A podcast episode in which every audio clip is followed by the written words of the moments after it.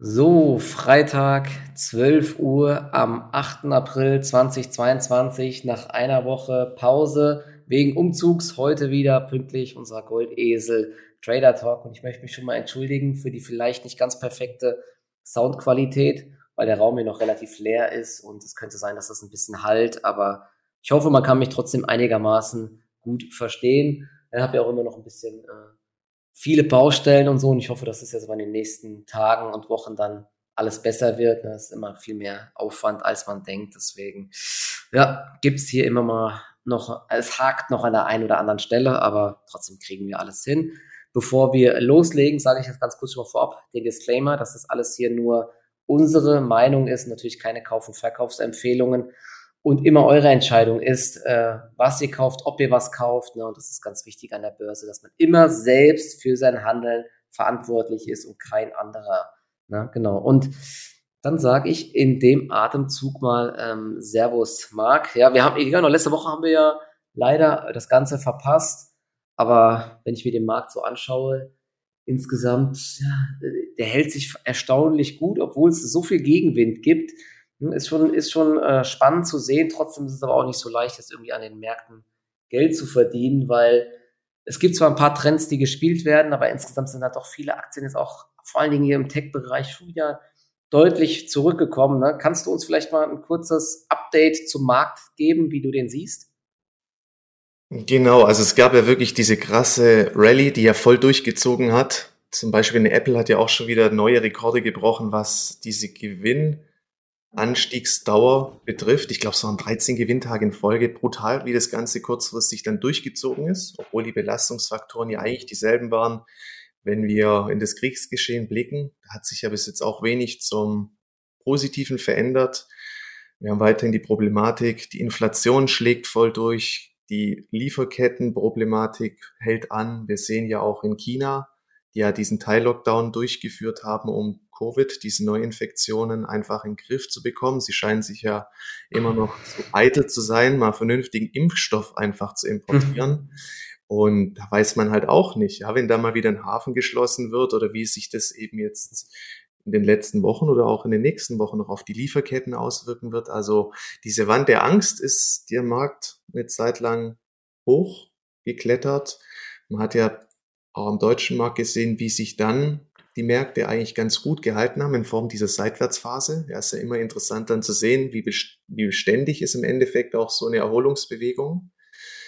Und dann gab es auch diesen einen Ausbruch nach oben. Das hat sich dann aber als Fehlausbruch entpuppt. Man konnte die Range noch halten, aber jetzt auch am deutschen Markt sieht man eben in Bezug auf den Leitindex, als die 4200 Punkte Marke, also diese Range gefallen ist, kam dann auch wieder stärkerer Abwärtsdruck rein und ja, das Bild ist zweigeteilt. Wir haben zum einen immer noch das Eigenleben einfach im Bereich der Rüstungsaktien, die einem einfach, ja, vor Augen führen oder das Szenario spielen, dass wir eben nicht drum rumkommen, jetzt in den nächsten Jahren auch viel, viel mehr in diesen Sektor zu investieren, um den Frieden letztendlich zu bewahren, so traurig das im Endeffekt ist, weil eigentlich haben wir andere Probleme, die alle Menschen betreffen, die globale Erderwärmung, aber das ist wiederum ein anderes Thema. Ähm, mhm. Dann haben wir die grünen Aktien. Bei den Projektierern haben sich ja brutale Rallyes jetzt abgezeichnet. Gerade das Thema Neuordnung, Energiepolitik, Energieembargo gegenüber Russland ist ja auch noch brandaktuell letztendlich. Also mit Stockpicking konnte man schon auch die ein oder andere Outperformance erzielen.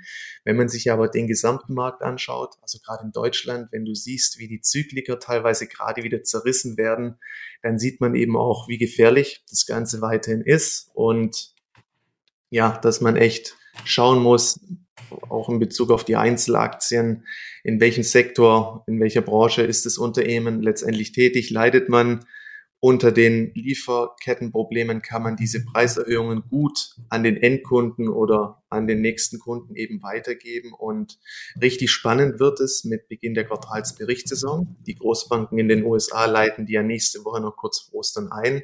Aber dann die Woche drauf geht so richtig los. Und das dürfte dann auch mehr oder weniger, denke ich, richtungsweisend sein für die kommenden Wochen. Also man sieht halt gerade zyklische Unternehmen, auch aus dem Bereich Maschinenbau, wo jetzt auch einige schon ihre Prognose kassiert haben. Jung Heinrich war ja so ein Fall, Kion ist ja dann nachgezogen und ja, bei diversen anderen Aktien wird eben auch so ein Szenario gespielt. Ich sage mal, mittelfristig werden dadurch auch neue Chancen natürlich eröffnet. Ja, der Markt preist hier was ein. Möglicherweise kommt es dann auch nochmal zu einem finalen Sell-off, wenn die Prognose ausgesetzt wird, deutlich reduziert. Aber soweit sind wir eben noch nicht. Und solange diese Abverkäufe eben auch derart beständig sind, ja, wir sehen ja kontrollierte Abverkäufe, aber eben keine Panik, werden solche Aktien eben auch nicht für potenzielle Rebounds interessant. Ähm, mhm. Ja, US-Markt, Deutschland muss man zunehmend differenziert betrachten, weil wir eben viel stärker von dem Kriegsgeschehen betroffen sind, hatten wir schon thematisiert. Ähm, wir sehen jetzt aber auch in den USA, wir hatten ja dieses FED-Protokoll, diese FED-Minutes, die man so nennt. Und da kam jetzt auch raus, ja, klare Bekämpfung der Inflation, die eben seit 40 Jahren nicht mehr so hoch war. Und man möchte jetzt zusätzlich nicht nur eine Zinsschraube drehen, sondern den Markt wirklich auch aktiv die Liquidität entziehen, indem man ja auch diese Bilanzsumme deutlich verringern möchte. Und ja, es ist halt immer die Frage, wie weit ist das Geschehen eingepreist? Die letzten Aussagen, wo man ja dann auch mögliche stärkere Zinserhebung als Zinserhöhungen in den kommenden Notenbanksitzungen in den Raum gestellt hat. Das hat der Markt alles noch relativ gut weggesteckt, aber Jetzt beginnt es wieder ein bisschen zu bröckeln. Es bleibt bei dieser Schaukelbörse und ja, ich sag mal jetzt so die 50-Tage-Linie in Bezug auf Nasdaq und auch im S&P 500. Das sind so diese nächsten Marken, wo denke ich ähm, schon auch der Fokus darauf liegt. Also dieses sollte gehalten werden. Dann könnte von hier aus durchaus auch wieder eine Stabilisierung einsetzen. Aber ich denke, das ist auch eher so kurzfristige Natur. Also diese Seitwärtsphase wird uns noch ein wenig erhalten bleiben und dann wahrscheinlich erst mit Anlaufen der Quartalsberichtssaison mit neuen Impulsen aufgelöst werden, nach oben oder nach unten. Nach oben ist halt echt fraglich, wo jetzt kurzfristig die Impulse herkommen sollen, solange sich eben jetzt auch an diesen fundamentalen Belastungsfaktoren nicht wirklich was ändert. Und insofern, ja, es ist echt ein sehr selektives Vorgehen, aber sicherlich jetzt auch bei den grünen Aktien, die Bäume, ähm, die Bäume wachsen nicht in den Himmel. Man sieht auch bei Energiekontor etc. auch eine Encarvis, die sind brutal durchgezogen. Wir haben es ja mehrfach auch angesprochen in den letzten Wochen und Monaten. Manchmal geht es dann auch sehr, sehr schnell. Ich meine, die letzten Zahlen für das abgelaufene Geschäftsjahr, die waren ja auch sehr, sehr gut. Die stehen weiterhin auch gut da. Erste Kursziele reichen jetzt, glaube ich, bis 115 oder 120. Aber wenn es dann so schnell geht, ähm, es braucht einfach auch ein bisschen Zeit, bis so ein Anstieg konsolidiert wird. Also auch da muss man jetzt aufpassen. Oder der Sektor ist dann auch empfänglich für Gewinnmitnahmen. Und insofern, ja, gilt es jetzt eigentlich kurz vor dem Wochenende auch eher wieder ein bisschen diese passive Haltung halt einzunehmen, weil ja, also jetzt haben wir eben auch nicht mehr diese schöne Seitwärtskonsolidierung, die wurde jetzt letztendlich verlassen und jetzt wird's auch wieder ein bisschen gefährlicher. Mhm. Eigentlich nichts Neues wirklich, aber man sieht eben, ja, also diese Resilienz lässt nach und man bekommt jetzt halt die nächsten Schübe nach unten und da gilt es jetzt wieder vorsichtiger zu werden. Ja, du kannst noch mal gucken, gerade du bist auch wieder aus Discord rausgeflogen. Äh, Discord hat anscheinend Probleme, aber wir machen jetzt einfach nochmal so weiter, da kannst du mal reingehen, genau. Jetzt ist der Marc auch wieder dabei. Okay. Das Ganze wird ja auch aufgenommen, ist danach als Podcast verfügbar. Der Marc hat jetzt gerade ein bisschen länger gesprochen. Zum Markt allgemein könnt ihr dann nochmal gegebenenfalls nachhören, waren ein paar interessante Sachen dabei. Ja, ich bin ja auch, wie gesagt, ich habe in meinem US-Trading-Depot jetzt auch schon, ich habe, wie gesagt, die, die, Rallye auch verpasst, ne, die letzten Tage, weil ich nicht gedacht hätte, dass es eben so weit nach oben geht. Aber jetzt kurzfristig das CRV, ich frage mich halt auch, woher jetzt aktuell die Impulse kommen können. Eine Möglichkeit wäre natürlich eine Berichtssaison, die du gerade auch angesprochen hast, die deutlich besser als erwartet ausfällt. Hm, vielleicht möglich im Tech-Sektor. Unternehmen, die die äh, hohen Kosten schnell weitergeben können. Vielleicht möglich. Wir haben ja jetzt bei den Zyklikern wirklich schon die ein oder andere Gewinnwarnung gesehen. Mir fällt jetzt zum Beispiel eine Kion auf. Ist ja eigentlich echt ein super Unternehmen starker Auftragseingang immer und der Bereich Lagerautomatisierung, der wird doch, glaube ich, in Zukunft weiter sehr stark gefragt sein. Aber auch hier hat die Aktie jetzt fast 50 Prozent vom Hoch im November verloren. Und nach der Gewinnwarnung kam zwar kurz kein Druck, jetzt bröckelt es aber doch wieder weiter ab. Also diese Aktien tun sich schon schwer. Und Jung Heinrich hatte ja zuvor schon die Gewinnwarnung. Ich glaube, die Aktie ist sogar noch stärker gefallen, soweit ich mich entsinne. Also, da, also in dem Sektor, im Maschinenbau und so, haben ja auch alle gewarnt, dass sie diese hohen Kosten eben nicht direkt weitergeben können oder dass sie da falsch kalkuliert haben, weil es einfach nicht vorhersehbar war. Da muss man wirklich jetzt aufpassen und natürlich dann schauen, und das ist das Wichtigste, wie viel ist eingepreist und wie reagiert der Markt darauf. Aber jetzt im Vorfeld einfach diese Aktien zu kaufen, zu sagen, das ist alles eingepreist, das ist mir jetzt ehrlich gesagt auch so ein bisschen zu gefährlich. Ne? Wir können ja gleich nochmal auf einzelne Aktien eingehen und auf den, äh, ja, und nochmal auf ein paar Trading-Strategien habe ich da und, und die Fragen, die habe ich ein paar noch rausgeschrieben. Ganz kurz vielleicht nochmal die Leute, die es nicht mitbekommen haben. Du kannst nochmal ein, zwei Sätze zu unserem neuen Produkt der Renditeformel sagen. Da geht's ja äh, nicht nur um ums Trading, sondern auch so ein bisschen den Education-Part, um eben zu lernen. Und das ist ja das, was wir immer sagen. Darauf kommt es drauf an, selbstständig Entscheidungen zu treffen und nicht blind irgendwo hinterher zu laufen. Vielleicht kannst du da ja nochmal ein, zwei Wörtchen zu sagen. Ja, genau, sehr gerne. Also wir sind jetzt diese Woche offiziell mit dem Konzept gestartet und grundsätzlich sieht es so aus, zu Wochenbeginn gibt es immer einen ausführlichen Marktbericht, wo wir eben die aktuelle Lage aufarbeiten, so ein bisschen unsere Sichtweise auf die Märkte und dann, wenn es interessante Aktien gibt, werden die natürlich vorgestellt und der Fokus ist hier einfach auf, ja, im Idealfall Neubewertungssituationen in Unternehmen oder halt auch, wo einfach eine gute Story dahinter ist. Man sieht ja, wie vorhin auch schon angesprochen, mit Stockpicking kann man gerade immer noch, sage ich mal, schöne Trends zumindest auch über mehrere Tage begleiten. Gerade jetzt auch wieder in Bezug auf dieses mögliche oder dieses Osterpaket von Habeck, wie es ja auch so schön genannt wird, wo ja ein deutlicher Ausbau von der Solar- und Windkraft über die nächsten Jahre erzielt werden soll. Das sind entsprechende Nachrichten und die Börse spielt dann auch gerne solche Szenarien. Wie gesagt, die Projektierer waren ja gerade auch sehr, sehr stark gefragt und hier versuchen wir halt, sage ich mal, immer den Fokus auf Bewegungen zumindest über mehrere Tage, natürlich bis hin zu Wochen, ja, wenn der Gesamtmarkt, wenn die Indizes auch mal wieder in einer deutlich besseren Phase, Verfassung sich befinden, wenn die Trends klar sind, dann versuchen wir da wirklich so lange wie möglich dran festzuhalten. Oft ist weniger mehr, auch in der jetzigen Phase. Und genau, da haben wir den Fokus eben drauf, entsprechende Aktien vorzustellen, die jetzt gerade aufgrund von Nachrichtenereignissen profitieren, die eine schöne relative Stärke zeigen, die zum Beispiel jetzt die jüngsten Schwächephasen auch komplett ignoriert haben, eine neue schöne Basis ausbilden und als möglicher Leader ja, aus, dieser, aus diesem Gemengelage hervorgehen. Dort wird es dann oder gibt es über Telegram, das ist so unser Hauptkommunikationskanal, dann auch neben dem täglichen kurzen Marktbriefing auch immer neue Aktien, die vorgestellt werden, eben auch mit klaren Triggern als Kaufszenario. Ja, also wenn eine Aktie über dieses Niveau, wenn sie da ausbrechen sollte, stellt es für uns ein Kaufsignal dar. Das kann man dann ja auch wunderbar mit heute zu mit entsprechenden Order-Möglichkeiten wie einer Stop-Buy-Order, was ich selber oft mache, wenn ich nicht direkt am PC bin zum Beispiel und ja, das Umfeld ist eben stabil. Umsätze auch mit entsprechenden Verlustbegrenzungen, weil daraus resultiert ja auch immer das entsprechende Chance-Risiko-Verhältnis. Das sollte natürlich immer attraktiv sein. Und donnerstags gibt es dann immer ein Live-Online-Seminar. Da gehen wir auf Fragen ein. Da gehen wir auf die Märkte ein. Wir pflegen auch eine sogenannte Top-Hotstock-Liste. Die wird immer Donner Mittwochs ähm, veröffentlicht. Also im Endeffekt auch eine Übersicht mit Aktien, die jetzt gerade für uns interessant sind, sowohl prozyklisch als auch antizyklisch, wenn es mal zu einem schnelleren Pullback-Szenario kommen sollte. Die wird angesprochen. Und ja, wir versuchen natürlich auch so mit unserem Erfahrungsschatz der letzten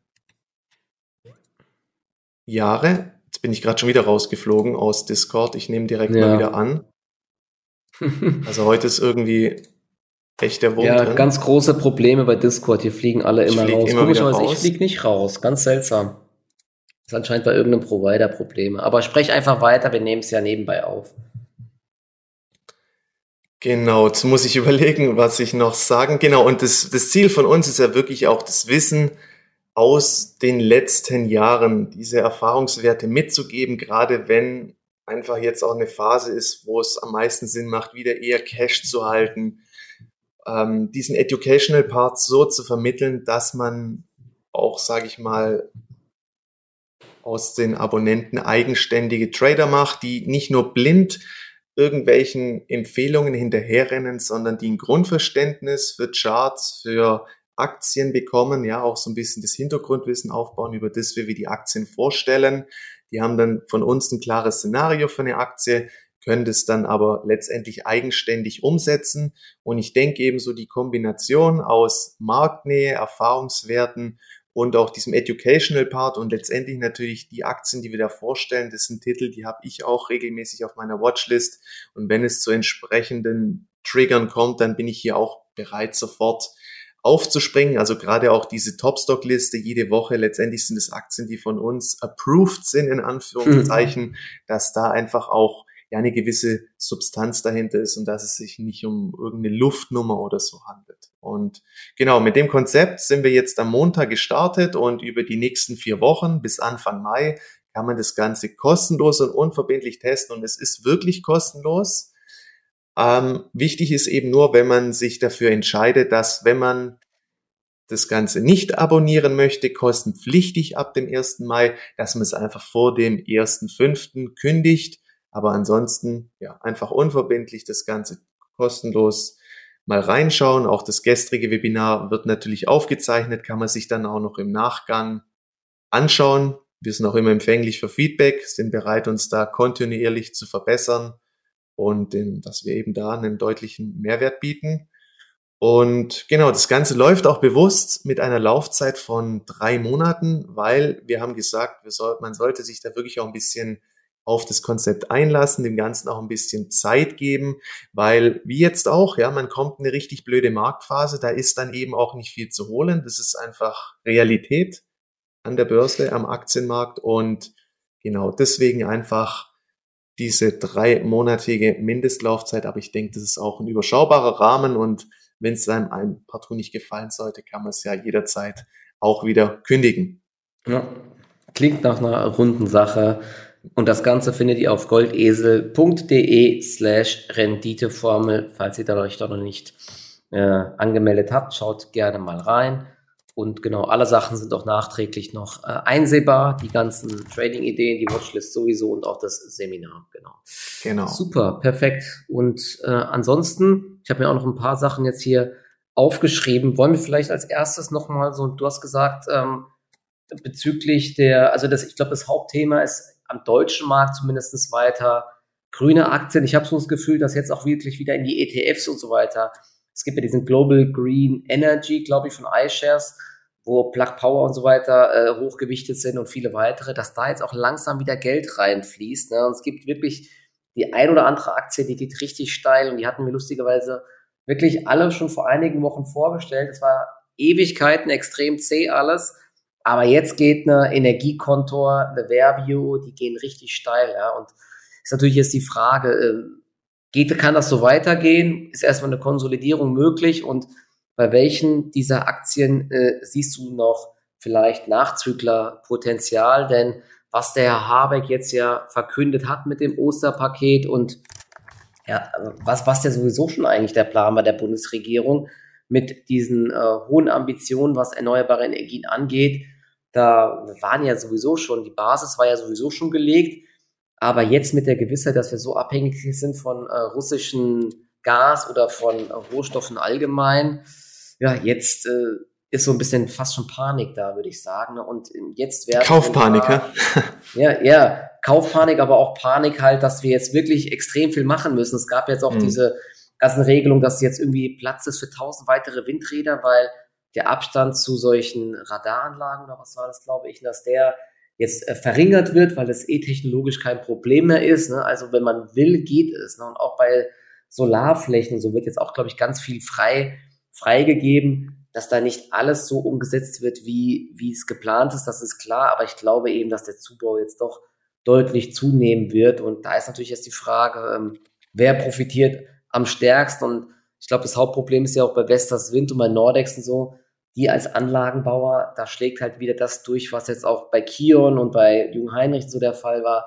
Kupfer ist teuer, Stahl ist teuer, Beton ist teuer, ja. äh, teuer, Chips sind ja, nicht die da. Liefer, die Lieferketten genau, halt, gell? Das, das Ding aufzubauen. Das, ja, ja das, das ist halt ein großes Problem. Ja. Schon die Prognose, glaube ich, gesenkt diesbezüglich, einfach auch wegen dieser angesp angespannten Lieferkettensituation und ja, also gerade auch durch diese ähm, dieses Shutdown, diese Null-Covid-Politik in Asien, in Shanghai, China, das macht, das lastet auf dem ganzen ähm, Geschehen noch zusätzlich, muss man sagen. Und ja, man sieht, so richtig kommen die Aktien auch nicht aus dem Tritt. Es gibt immer wieder erstaunlicherweise so kurzfristige starke Bewegungen, die dann aber im nächsten Moment auch gerne wieder in sich zusammenfallen. Also sagen wir so, auch im Bereich der Projektierer ich denke, da wird es immer wieder Trading-Chancen geben, gerade jetzt auch, wenn so eine Energiekonto mal, sage ich mal, zwei, drei Tage heftiger korrigieren sollte. Das ist alles nichts Ungewöhnliches. Ja, also starke Trends sind eben auch geprägt immer wieder von starken Korrekturen. Gestern zum Beispiel hat die 7C Solarparken ist auch ein Projektierer Zahlen vorgelegt und ich fand, die, die lasen sich im ersten Moment auch gut und ich erachte die Prognose auch für das aktuelle Jahr als wirklich konservativ, weil man hat hier in keinster Weise den Ausbau des Portfolios mit in Betracht gezogen. Und letztes Jahr war ja auch ein sehr schlechtes Jahr, was regenerative ähm, Energien angeht, was die Windflaute betrifft und auch die Sonneneinstrahlung. Mhm. Und auch das hat man nicht wirklich im Ausblick berücksichtigt. Also an der Stelle sei erwähnt, dass ich hier aktuell positioniert bin, weil das ist für mich eben auch so ein Nachzügler im Sektor. Eine Abo-Wind sei da auch nochmal erwähnt, wenn man sieht eben, wie Energiekonto jetzt angezogen ist, wie eine Encarvis angezogen ist, da finde ich, ist da wirklich noch ähm, Nachholpotenzial auf jeden Fall vorhanden. Ja, es passt ja, es macht ja fundamental auch Sinn. Ja, die Trends, die sind da und oftmals mit einer gewissen Verzögerung werden eben dann auch diese Aktien ähm, gespielt. Ja, diese Verzögerungseffekte, davon können wir auch immer wieder sehr schön profitieren.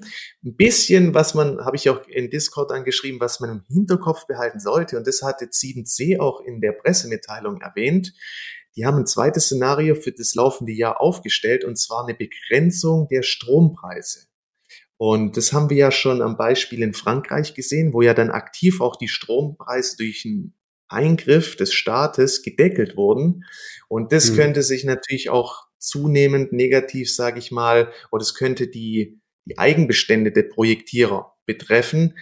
Ähm, das muss man auf jeden Fall verfolgen. Also bis jetzt ist es nur ein Szenario, aber sollte da wirklich ein Eingriff kommen, und das, hatten wir, glaube ich, auch in Bezug auf RWE schon mal thematisiert, ja, also wenn da wirklich ja. von Seiten des Staates der Strompreis begrenzt werden sollte, nicht nur auf Kohle, sondern eben auch jetzt im Bereich der regenerativen Energien, das könnte natürlich auch schnell mal so ein bisschen die Duft rausnehmen aus den Aktien.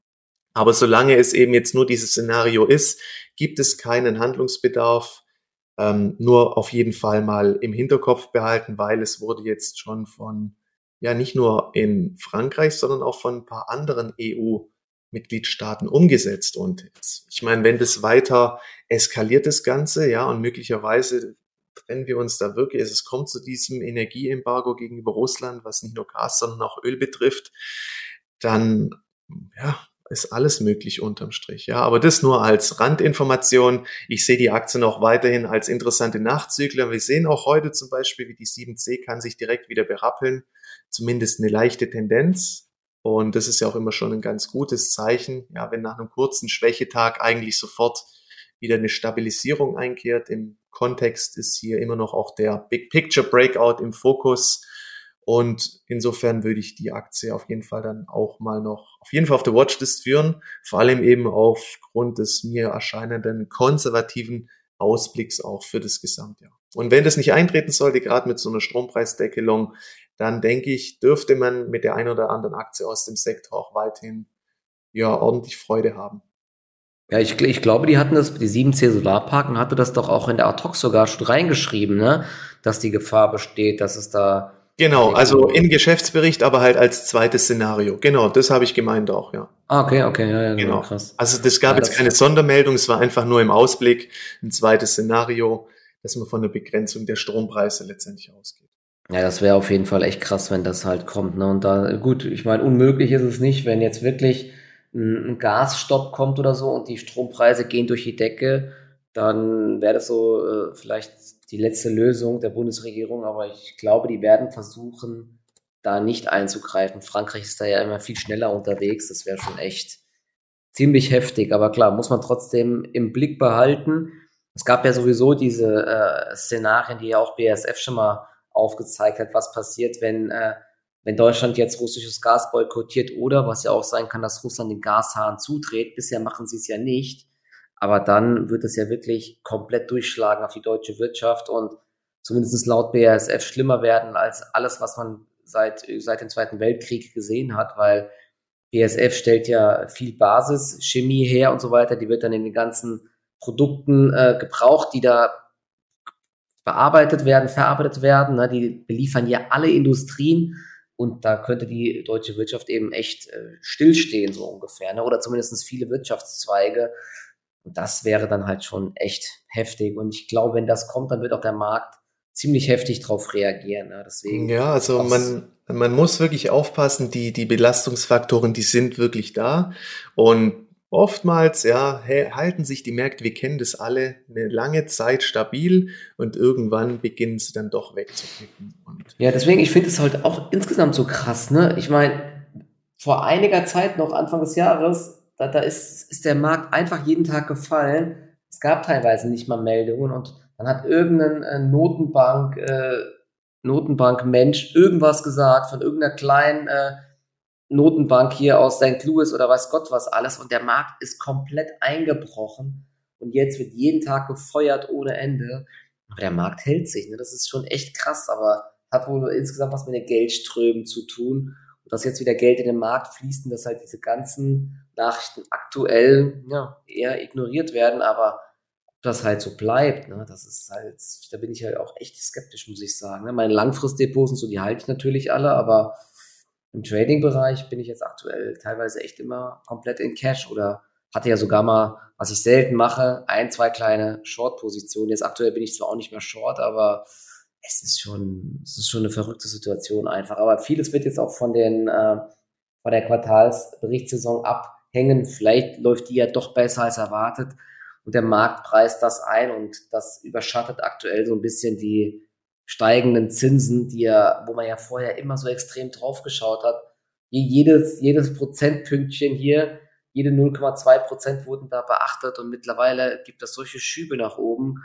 Der Markt, ja, den interessiert es nicht. Ja. Das ist halt, das ist schon krass zu beobachten. Aber insgesamt sieht man ja auch, dass jetzt zuletzt eher defensive Aktien ganz gut laufen. So eine Fresenius Medical Care oder eine normale Fresenius, die halten sich ja ganz gut. Im DAX ist eine Deutsche Bank zum Beispiel wieder ganz gut unterwegs und eher jetzt wieder äh, so ein bisschen Technologie, ähm, Chipsektor extrem schwach. Ne? Das ist auch erstaunlich. Die Aktien Infineon ist jetzt äh, bei unter 28 Euro, sehe ich gerade heute. Also da äh, etablieren sich irgendwie Abwärtstrends. Ich glaube auch in den USA ist eine AMD seit einiger Zeit ziemlich schwach. Das ist auch stark zu beobachten, oder? Bist ja, also wenn man sich auch diesen... Aktiv? Nee, ähm, aber wenn man, genau, wenn man sich jetzt auch mal die Referenzindizes anschaut, also zum Beispiel diese SOXL oder SMH auf den Halbleiterbereich oder auch Einzelaktien AMD etc., dann sieht man, ähm, sieht jetzt auch nicht mehr ganz so gut aus. Ja? Also gab es jetzt auch eine heftige Abweisung. Die letzte Aufwärtsbewegung ist eigentlich wieder komplett negiert worden. Und da muss man jetzt schon ein bisschen stärker drauf achten. Ja? Also gerade im Big Picture, wenn sich damals solche Top-Formationen etablieren, ähnlich eigentlich, wie wir es gesehen haben von, sagen wir, Anfang November bis Mitte Januar war ja auch so eine Art Top-Formation und als die dann nach unten verlassen wurde, hat es ja dann auch kurz ordentlich geknallt und ein, zwei, drei, vier, fünf, ja, sechs Tage am Stück ging es nur noch nach unten. Also es ist echt eine schwierige Phase. Es gibt für beide Seiten erneut ähm, ja, entsprechende Argumente, aber jetzt so, jetzt beginnt auch so diese Price Action sich ein bisschen einzutrüben. Ja, bis jetzt konnte man immer noch sagen, ja, okay, das ist die Faktenlage, aber schaut mal, wie geht der Markt mit dem Ganzen um? Das war einfach bullish. Aber jetzt sieht man eben, ähm, die Charts teilweise, die trüben sich wieder ein bisschen stärker ein und da muss man aufpassen. Ja, also ich denke spätestens jetzt, wenn man hier, sage ich mal, gut die Rallye erwischt hat und auch länger an diesen Bewegungen festgehalten hat, dann wunderbar, aber so langsam ein bisschen wieder mehr Vorsicht und vielleicht auch mal den ein oder anderen Gewinn eintüten kann, glaube ich, aktuell nicht schaden. Und jetzt haben wir halt auch wieder den Freitag. Du weißt halt auch nicht, was übers Wochenende passiert. Gerade halt in Bezug auf Neupositionierungen ohne Gewinnpuffer ist es dann halt dann schon auch immer ein entsprechendes Risiko, dem ich mich dann auch nicht wirklich aussetzen möchte. Also es ja. ist auch sehr mühselig für mich selber gerade, muss ich sagen, das Depot so wirklich nach vorne zu bringen. Ja, du machst hier und da wieder einen guten Trade, aber so schnell hast du auch wieder einen Verlust kassiert oder eine Kopfnuss. Ja. Es ist wirklich schwierig, aber das zeigt dir halt letztendlich auch so ein bisschen, ja, diese Seitwärtsphase, die jetzt halt auch schon knapp drei Wochen anhält. Und du merkst es, so, wenn der Gesamtmarkt nicht in einem schönen Trend ist und eben auch die Dynamik nach unten fehlt, sodass du einfach mal schön diese Rebounds aufgreifen kannst, dann ist es wirklich ja, sehr, sehr mühselig. Ja, ja, diese genau, äh, aktuell ist wirklich so, die, die Übertreibung nach unten ist nicht da, sondern eher ein Abbröckeln. Deswegen bin ich auch nicht bereit, jetzt groß Risiken einzugehen, um mal gegen den Trend irgendwas aufzusammeln, weil ich glaube, wenn es knallt, sind wir erst eher am Anfang dieser Abwärtsbewegung. Deswegen halte ich auch lieber mal mein Geld äh, so ein bisschen beisammen. Wir können ja jetzt mal ganz kurz auf so ein äh, paar Fragen nochmal eingehen. Mhm. Ähm, da kam zum Beispiel jetzt eine gut eine Frage, jetzt nochmal zu den grünen Energien. Eher Korrektur oder ob es nochmal einen Aufwind gibt bezüglich jetzt des Osterpakets. Ne? Also ich denke, man muss da so ein bisschen, gut, allgemein glaube ich, dass wir da eher ein bisschen jetzt eine Konsolidierung abwarten sollten bei vielen Aktien und man muss, wie gesagt, weiterhin so ein bisschen unterscheiden, ob wir bei einer Nordex sind oder einer Vestas, die, wie gesagt, aktuell da unter den hohen äh, Preisen für Materialien und für Zulieferprodukte und so weiter leiden. Oder eben Projektierer oder Erzeuger, die sind aber teilweise echt schon heiß gelaufen, hast du ja auch gerade eben gesagt, eine Encarvis oder ähm, e Energiekonto und so weiter, na, die sind ja beides, aber deswegen ist sehr, sehr schwierig, oder? Wie hast du noch da irgendeine andere Aktie im Blick, wo du sagst, nee. da könnte man noch rein? Also gerade 7C im Endeffekt ist immer ja, noch Nachzügler. Die Abo Wind ist im Verhältnis zu einer Energiekonto beispielsweise ist auch Potenzial noch deutlich vorhanden. Auch wenn man sieht, was die letzten Analystenstudien sagen, darf man auch nicht zu viel drauf geben, aber auch im Kontext. Ja, da ist jetzt nichts wirklich heiß gelaufen im Big Picture. Und bei den gut gelaufenen würde ich eher nach einem ähm, Pullback Ausschau halten. Das ist nichts Ungewöhnliches, dass da auch mal über ein, zwei Tage einfach eine stärkere Korrektur einsetzt und dann kann man da antizyklisch wieder die Hand aufhalten halten, aber nach dem letzten Bullrun, also im Speziellen jetzt auch eine Energiekonto, würde ich da nicht mehr hinterher rennen. Ja. Im Endeffekt ist es immer eine Chance-Risiko-Betrachtung und kurzfristig überwiegen dann halt auch die Risiken letztendlich wieder nach unten. Genau, und jetzt kam auch eine Frage äh, bezüglich Kohle, Kohlepreisanstieg. Gut, jetzt es, es gibt ja auch noch die, das Kohleembargo gegen Russland. Die haben auch gerade eben übrigens gemeldet, kein Problem, wir leiten unsere Kohleproduktion einfach in andere Länder um. Es gibt genügend Nachfrage. Aber wenn die äh, EU keine Kohle mehr aus Russland importiert, wir selbst produzieren keine Kohle mehr oder kaum. Wir haben zwar ganz viel Kohle im Ruhrgebiet, aber die ganzen Zechen sind ja geschlossen. Kommt, glaube ich, zum Großteil aus äh, Australien, aus den USA. Hast du da Unternehmen im Blick, die Profiteure sind. Also ich selbst muss sagen, ich handle, ich finde über diese Aktien, ich mag Kohle. Ich mag Kohleverstromung ich handle diese Aktien auch irgendwie gar nicht. Ne? Deswegen, ich habe davon gar nichts im Blick, muss ich sagen. Also ich kann jetzt aus dem Stegreif ehrlich gesagt auch keine Aktien nennen, die davon profitiert. Gestern zum Beispiel im Bereich Kernkraft, diese Cameco, die habe ich noch auf der Watchlist, die ist ähm, ganz gut angelaufen jetzt. Die wurde ja zwischenzeitlich auch immer mal wieder gespielt. Aber jetzt ansonsten von dieser Kohlegeschichte ähm, Peabody Energy oder gab es, glaube ich, P. Die könnte. Ja, es gibt so ein paar US-Unternehmen auf jeden Fall. Ne? Nichts Falsches sagen, da bin ich, ja, da möchte ich. Bin ich aber auch nicht so. Wir sind lieber für die sauberen Energien. Genau. genau. genau. Und noch, äh, noch eine Frage bezüglich Bauunternehmen. Ähm, Bau sollte weiter laufen. Ja, ist die Frage halt. Ne? Also da bin ich jetzt nicht so bullish aus mehreren Gründen. Zum einen, da wurde auch jetzt hoch-tief genannt, oder es gibt ja noch viele große Player, die kommen sowieso grundsätzlich nicht aus dem Quark. Dann haben die ja auch zu leiden unter den ganzen hohen Kosten für die Baustoffe, für Stahl und so weiter. Da dann die Margen noch halten und die hohen Zinsen, die werden ja auch dafür sorgen, höchstwahrscheinlich, dass dann die Bautätigkeit, zum Beispiel bei Pepperhäusern, zurückgehen wird. Ne? Es ist ja ein Riesenunterschied, ob du unter 1% Zinsen zahlst und da irgendwie 500.000 Euro oder mehr aufnimmst oder jetzt dann über 2%, ja, das kann schon deutlich auf die Nachfrage schlagen. Deswegen würde ich da gucken, ähm, auch da bei den US-Hausbau, und ich weiß jetzt gerade gar nicht, wie die Charts dort aussehen, aber wenn sich dort Abwärtstrends etablieren sollten, würde ich da nicht äh, drauf spekulieren, dass das jetzt bald wieder hochgeht, sondern erst da deutlich Signale abwarten. Ja, ich habe mir gerade mal den Homebuilder ETF angeschaut, XHB. Ähm, der ist jetzt auch schon länger eigentlich im Korrekturmodus, hat von der letzten Bewegung nicht so viel mitgenommen, ist schon wieder auf neuen Tiefs. Also, okay. Es ist, es Aber das kann ich auch nachvollziehen, ne, dass die jetzt äh, eher Probleme haben. Ich glaube, eine Vonovia zum Beispiel, auch die Wohngesellschaft, die ist auch in einem üblen Abwärtstrend, weil auch die da die höheren Zinsen voll durchschlagen einfach. Ne? Die haben hohe Verschuldungen und so weiter. Und denn das ähm, schlägt jetzt wirklich auf die Renditen dann einfach durch. Da ne? muss man auch ein bisschen aufpassen. Und da wir noch nicht in Übertreibungen nach unten sind, würde ich da auch nicht antizyklisch gerade zugreifen. Nee. Genau. Nee. Jetzt kam noch eine interessante Frage, auf die wollte ich eh nochmal eingehen. Wie geht man mit nachbörslichen Kursbewegungen ohne relevante News um? Gleicht der Kurs sich in der Regel zum Opening am nächsten Morgen wieder an oder wann redet man von einer Übertreibung und sollte vielleicht den Kursausschlag zum Ausstieg nutzen?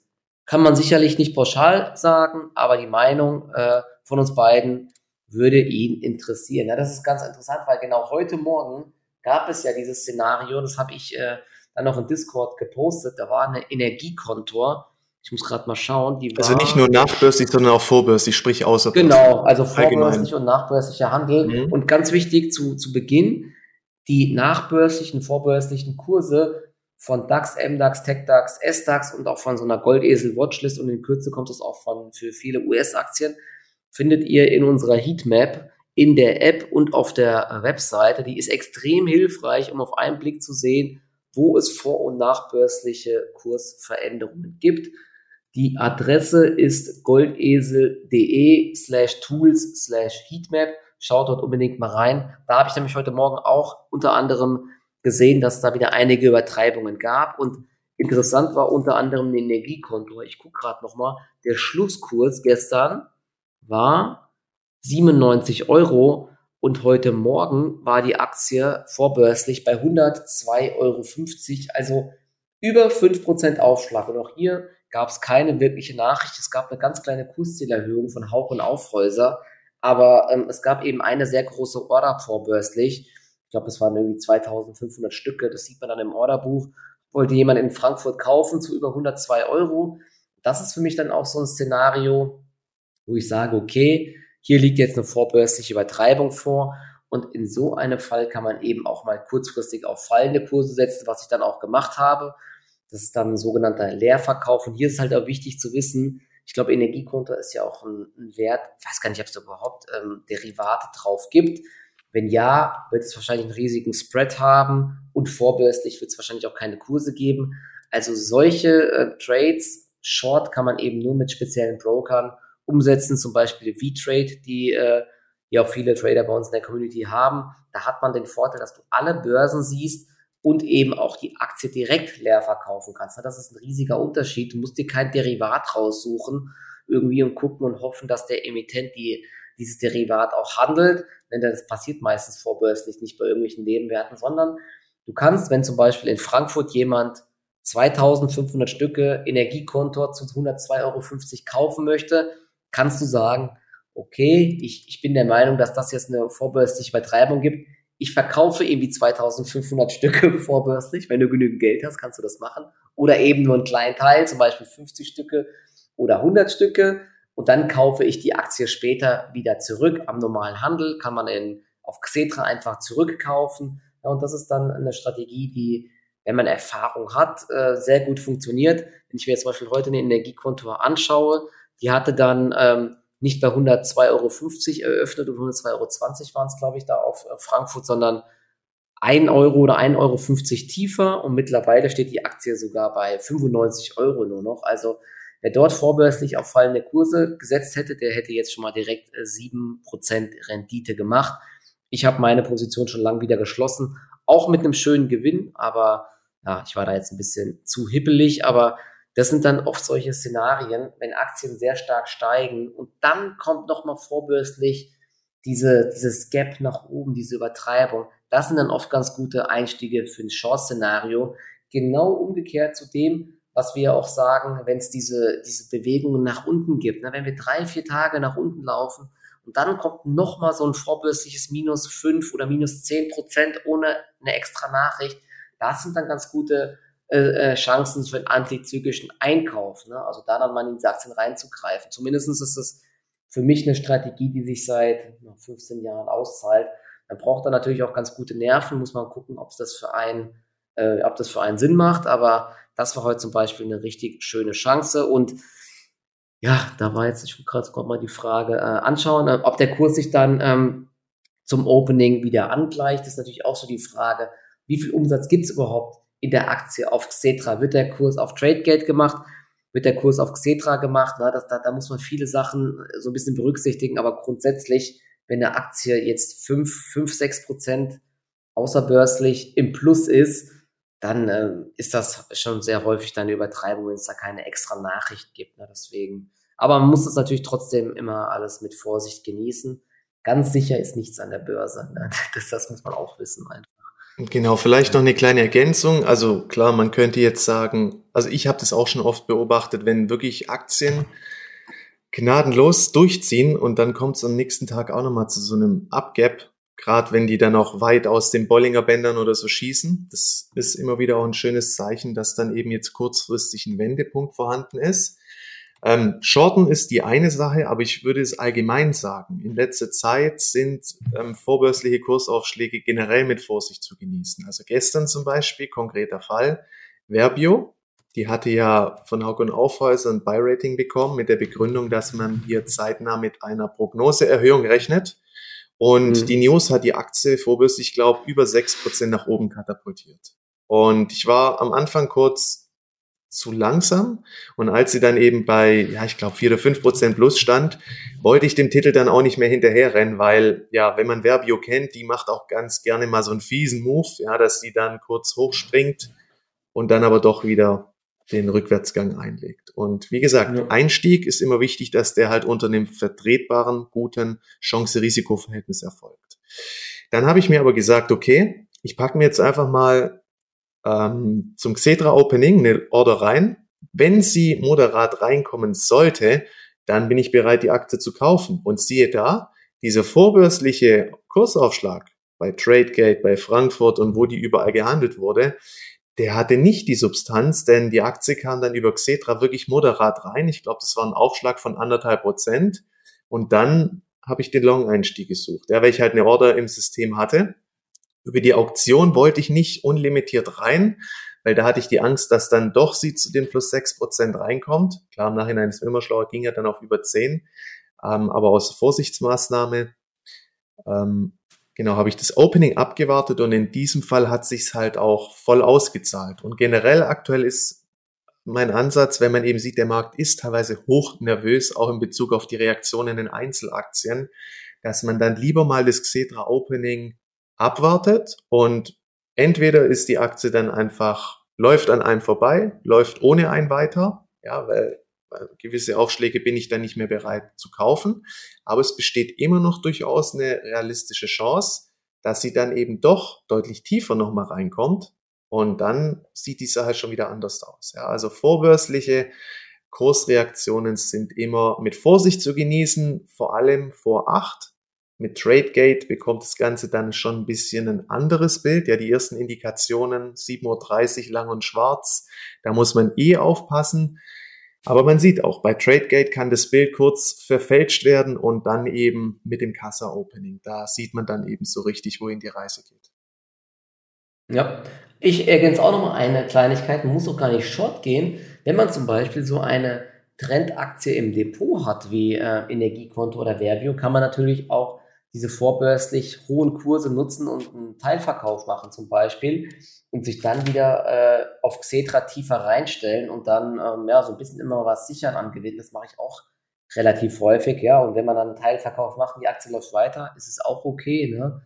Weil man trifft eh nie das Hoch, ja. Aber ähm, so kann man dann zumindest vorbörslich von diesen Übertreibungen äh, profitieren. Und es ist wirklich meistens so, dass wenn Aktien dann ohne Grund 5, 6 Prozent im Plus reinkommen, dass es dann zumindest kurz nach Xetra-Eröffnung erstmal so einen kleinen Schub nach unten gibt oder dass eben die Aktie gar nicht erst so hoch reinkommt, ne? weil man darf nicht vergessen, auf Tradegate die Stückzahlen, wenn man sich das mal so vorstellt, nur zur Erklärung, ähm, da kaufen jetzt zum Beispiel ein paar Leute Abo Wind, ne? das ist ja auch so eine Aktie, die sehr markteng ist. Da kannst du halt, da kauft jemand mal 50 Stücke, dann kauft man nochmal 100 Stücke, dann sind vielleicht am Ende 500 oder 1000 Stücke gehandelt worden. Das sind dann 30 bis 60.000 Euro und die Aktie steht dadurch dann 5, 6 Prozent im Plus.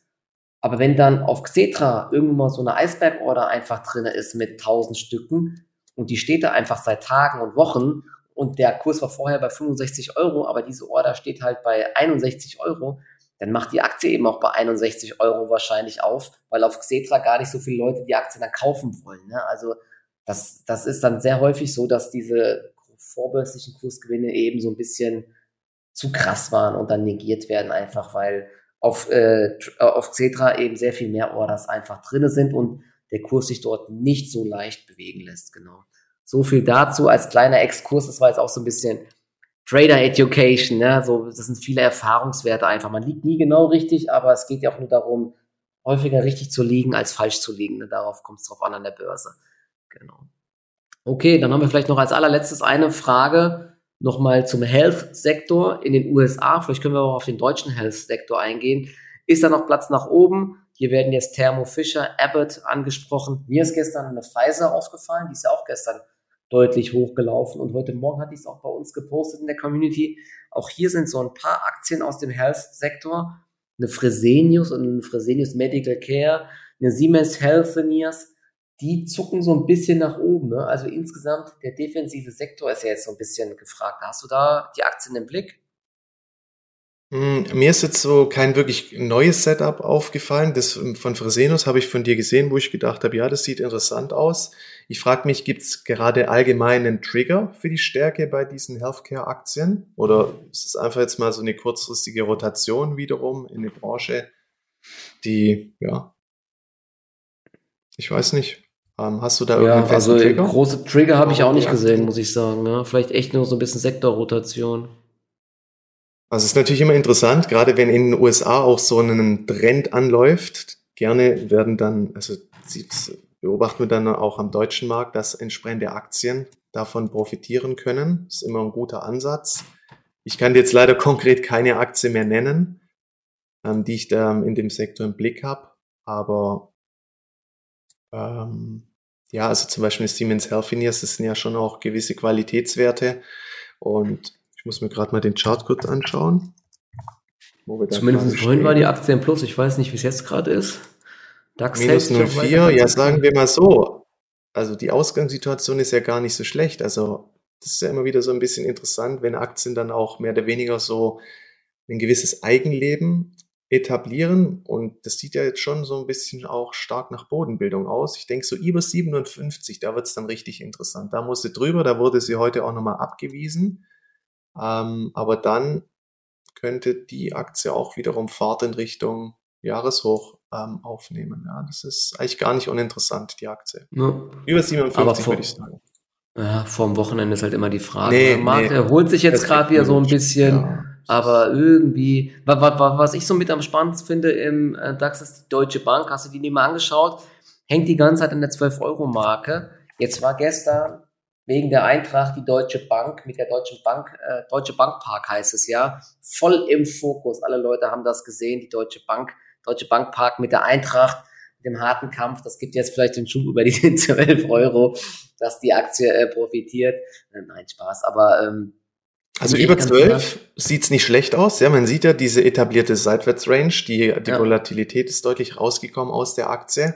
Und sagen wir mal so, also ich würde auch mal sagen, fundamental, wenn die Fed jetzt deutlicher an der Zinsschraube drehen sollte, dann muss die EZB eigentlich nachziehen und dann werden die ersten Zinserhöhungen nicht nächstes Jahr kommen, sondern dann werden auch dieses Jahr die noch kommen zumindest Anfänge davon. Und das könnte auf jeden Fall ein Trigger darstellen, ja, dass dann eben einfach, weil die Zinsmarge dann auch höher wird bei den Banken, dass dann auch eine Deutsche Bank hier über 12 Euro wieder ordentlich Fahrt aufnimmt. Also ja, und man, die hatten ja auch einen guten Ausblick schon gehabt und so, ne? Also die hatten ja, glaube ich, die Umsatzprognose letztens noch erhöht, verdienen wieder richtig viel Geld, die ganzen Probleme wurden jetzt, äh, zumindest hoffe ich das, der Großteil wurde jetzt beseitigt, die ganzen Skandale. Zuletzt äh, lief operativ auch echt gut. Ne? Aber man muss nicht nur die Deutsche Bank handeln, man kann ja auch sich eine Allianz zum Beispiel anschauen. Über 220 Euro sieht die ganz interessant aus.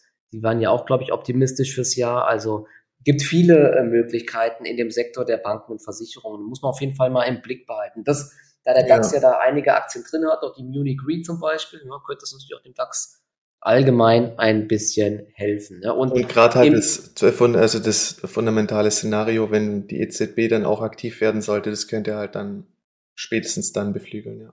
Genau. Ja, super. Okay, dann haben wir ein, ein bisschen was abgearbeitet. Ja. Leider echt äh, hier Discord mit großen Problemen heute, dass die ganzen ja. Leute rausgeflogen sind. Sorry dafür. Der Marc ist auch mal wieder nicht drin. Ich glaube, wenn man das jetzt so angehört hat, war das echt äh, großes Chaos. Aber das Ding ist aufgenommen, der Podcast, den kann man sich nachträglich noch anhören. Ich werde den kurz gleich bearbeiten und ja, ansonsten werde ich heute auch eher passiv bleiben. Nochmal kurz in den großen schwedischen Möbelladen nachher fahren und da nochmal gucken, ob ich irgendwas besorgen kann fürs Büro, damit ich da ein bisschen ausgestattet bin. Langsam, hier ist ein bisschen trostlos jetzt gerade, muss ich ganz ehrlich sagen. Draußen regnet's richtig, also echt kein schönes Wetter hier. Na gut. Okay, dann äh, entlassen wir euch mal jetzt ins Wochenende. Hoffe, man konnte trotzdem was mitnehmen und ja, dann äh, danke dir, Marc, ja, und dir auch ein schönes Wochenende und danke bis zum nächsten Mal bis nächste Woche lassen wir die Märkte jetzt erstmal die weitere Richtung vorgeben und dann sehen wir am Montag weiter. Bis dann. Genau. Ciao. Okay, ciao, ciao.